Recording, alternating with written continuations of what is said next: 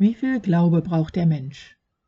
Hören wir die Geschichte von Jesus und seinen Jüngern aus dem Evangelium nach Matthäus im 14. Kapitel. Jesus drängte die Jünger, in das Boot zu steigen und vor ihm ans andere Ufer zu fahren, bis er das Volk gehen ließe. Und als er das Volk hatte gehen lassen, stieg er auf einen Berg, um für sich zu sein und zu beten. Und am Abend war er dort allein. Das Boot aber war schon weit vom Land entfernt und kam in Not durch die Wellen, denn der Wind stand ihm entgegen. Aber in der vierten Nachtwache kam Jesus zu ihnen und ging auf dem Meer. Und da ihn die Jünger sahen auf dem Meer gehen, erschraken sie und riefen, es ist ein Gespenst, und schrien vor Furcht. Aber sogleich redete Jesus mit ihnen und sprach, Seid getrost, ich bin's, fürchtet euch nicht. Petrus aber antwortete ihm und sprach, Herr, bist du es? So befiehl mir, zu dir zu kommen auf dem Wasser. Und er sprach, Komm her. Und Petrus stieg aus dem Boot und ging auf dem Wasser und kam auf Jesus zu. Als er aber den starken Wind sah, erschrak er und begann zu sinken und schrie, Herr, rette mich. Jesus aber streckte sogleich die Hand aus und ergriff ihn und sprach zu ihm, Du Kleingläubiger, warum hast du gezweifelt? Und sie stiegen in das Boot, und der Wind legte sich. Die aber im Boot waren, fielen vor ihm nieder und sprachen, Du bist wahrhaftig Gottes Sohn. Der Herr segne an uns sein Wort. Liebe Schwestern und Brüder, wie viel Glaube braucht der Mensch? Wie viel Glaube ist nötig, um, wie Petrus mit Jesus, auf den Wassern des Lebens auf den Wassern des Glaubens gehen zu lernen, um zu bestehen in den Gefahren und Wirrnissen und Dunkelheiten des Lebens, von denen wir ja zurzeit gar nicht weniger haben. Schauen wir uns die Geschichte einmal näher an. Zuerst einmal Jesus.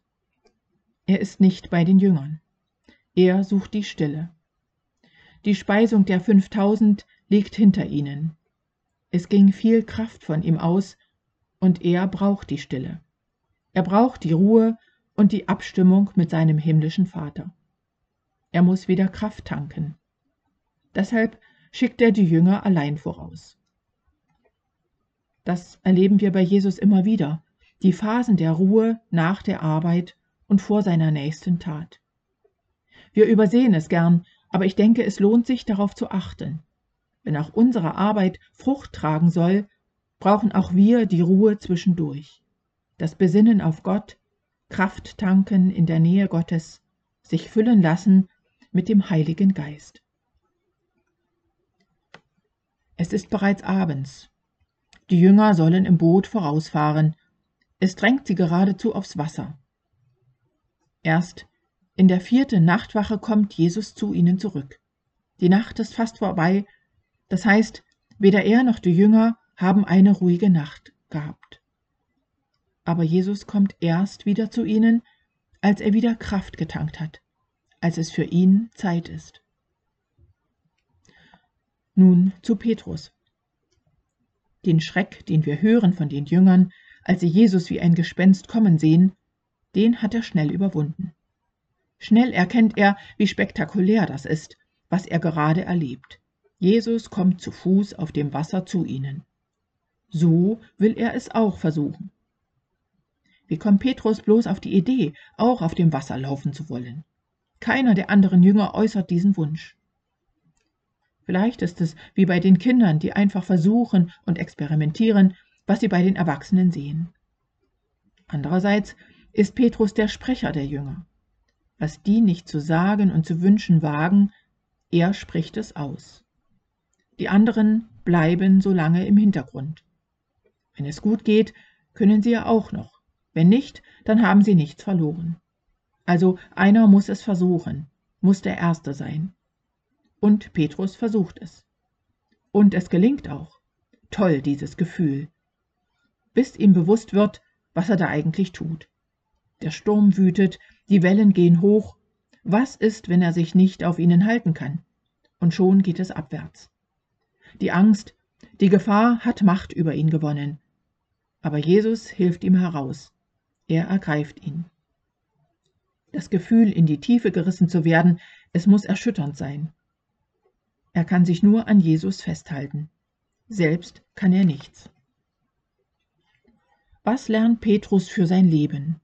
Was lernt er für seine Führungsaufgabe später? Er kann viel vollbringen, aber nicht ohne Jesus. Er muss auf Jesus sehen. Sieht er auf die Gefahren, geht er unter und hat keine Chance, aus eigener Kraft wieder herauszukommen. Ja, Petrus, er muss noch viel lernen, aber eins nach dem anderen. Jeder Glaubensweg ist ein Weg. Niemand ist vollkommen, auch Petrus nicht. Er wird noch einige Fehler machen, wird noch einiges lernen müssen, wohl auch mehr als die anderen Jünger. Die haben auch nicht eine solche Verantwortung, wie Petrus später bekommen wird. Und ich habe den Eindruck, je mehr Glaubenserfahrungen, desto mehr Verantwortung im Reich Gottes, desto größer die Aufgabe. Je mehr Prüfungen Gott einem auferlegt, desto mehr hat er mit einem vor. Nun zu den Jüngern. Sie waren allein im Boot, unruhige See. Sie sind ja gewohnt. Immerhin, viele von ihnen sind Fischer, seeerprobt. Der Wind steht ihnen entgegen. Die Not ist groß. Das Leben hat ihnen ganz schön mitgespielt. Ihre Kräfte fast am Ende. Es ist ja Nacht. Die Nacht ist fast vorbei. Sie haben zu tun, dass sie nicht untergehen. Sie sind übermüdet und können doch nicht ruhen. Und da entdecken sie jemanden auf dem Wasser. Soll man da keinen Schreck bekommen? Als Petrus seine Erfahrung mit dem Wassergehen macht, bleiben sie Zuschauer. Sie wagen nicht mehr. Sie sind aber wichtige Zeugen. Und sie lernen auch viel. Jeder hat seinen eigenen Weg. Und nicht nur die spektakulären Wege sind die richtigen. Sie machen eine ganz wichtige Entdeckung. Diese Erkenntnis verdichtet sich bei diesem Ereignis. Jesus ist Gottes Sohn. Das ist ihr Bekenntnis und das hat Folgen für ihr Leben. Das festigt ihren Glauben und ihren Weg mit Jesus. Wie viel Glaube braucht der Mensch? Was können wir für unseren Glauben aus dieser Geschichte lernen? Jesus ruft Petrus zu, Du Kleingläubiger, warum hast du gezweifelt? Für uns sind Zweifel der Ausdruck der Gottlosigkeit, Ausdruck des Unglaubens. Ich denke etwas anders. Ohne Zweifel kein Glaube, kein nachhaltiger Glaube. Der Zweifel ist der Zwillingsbruder des Glaubens. Wer nicht zweifelt, wem die Gefahr nicht bewusst ist, wer sich nicht mit ihr auseinandersetzt, der wächst im Glauben nicht. Wer aber in der Auseinandersetzung mit der Gefahr Schritte wagt, der wächst. Auch wenn es Fallen und Aufstehen heißt, Versuch und Irrtum. Das ist alles nicht schlimm. Schlimm ist nur, gar nicht loszugehen, nichts im Leben zu wagen. Das hieße dann stehen bleiben und auch nirgends anzukommen, auch nicht in der Ewigkeit bei Gott. Du Kleingläubiger heißt es. Und was sehen wir? Dieser kleine Glaube hat Petrus auf dem Wasser gehen lassen. Ein kleiner Glaube reicht zunächst einmal. Der kann nämlich wachsen. Wenn wir auf Jesus sehen, ist uns alles möglich. Wenn wir aber auf die Gefahren sehen, dann werden wir in ihnen untergehen. Das ist eine Frage unserer Sehgewohnheiten, nicht eine Frage großer Glaubenskunststücke. Auf das Sehen kommt es beim Glauben an. Das können wir beim Autofahren beobachten. Die vielen Kreuze an den Landstraßen, warum landen die Autos gerade am Baum und nicht dazwischen, wo auch noch Platz genug wäre? Wir denken Schicksal. Natürlich zu schnell gefahren, Pech gehabt, da kann man nichts machen. Beim Sicherheitstraining habe ich gelernt, man wird immer dorthin fahren, wohin man schaut. Das heißt nicht, dass man sich der Gefahren nicht bewusst ist aber es ist eine Frage der Disziplin, des Entschlusses, wohin ich schaue, wohin ich meine Augen lenke, meine Aufmerksamkeit. Wo schaue ich hin? Auf den Baum oder auf die Lücke zwischen den Bäumen?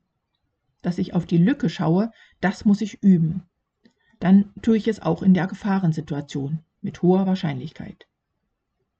Und Glauben heißt, auf Jesus sehen lernen. In jeder Situation auf Jesus sehen lernen.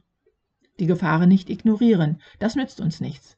Aber in den Gefahren, die uns das Leben bereithält, lernen, den Blick auf Jesus zu richten. Das ist Glaube, der Anfang des Glaubens. Und der kleine Glaube kann dann wachsen. Auch wenn noch Angst dabei ist, aber es wird gelingen.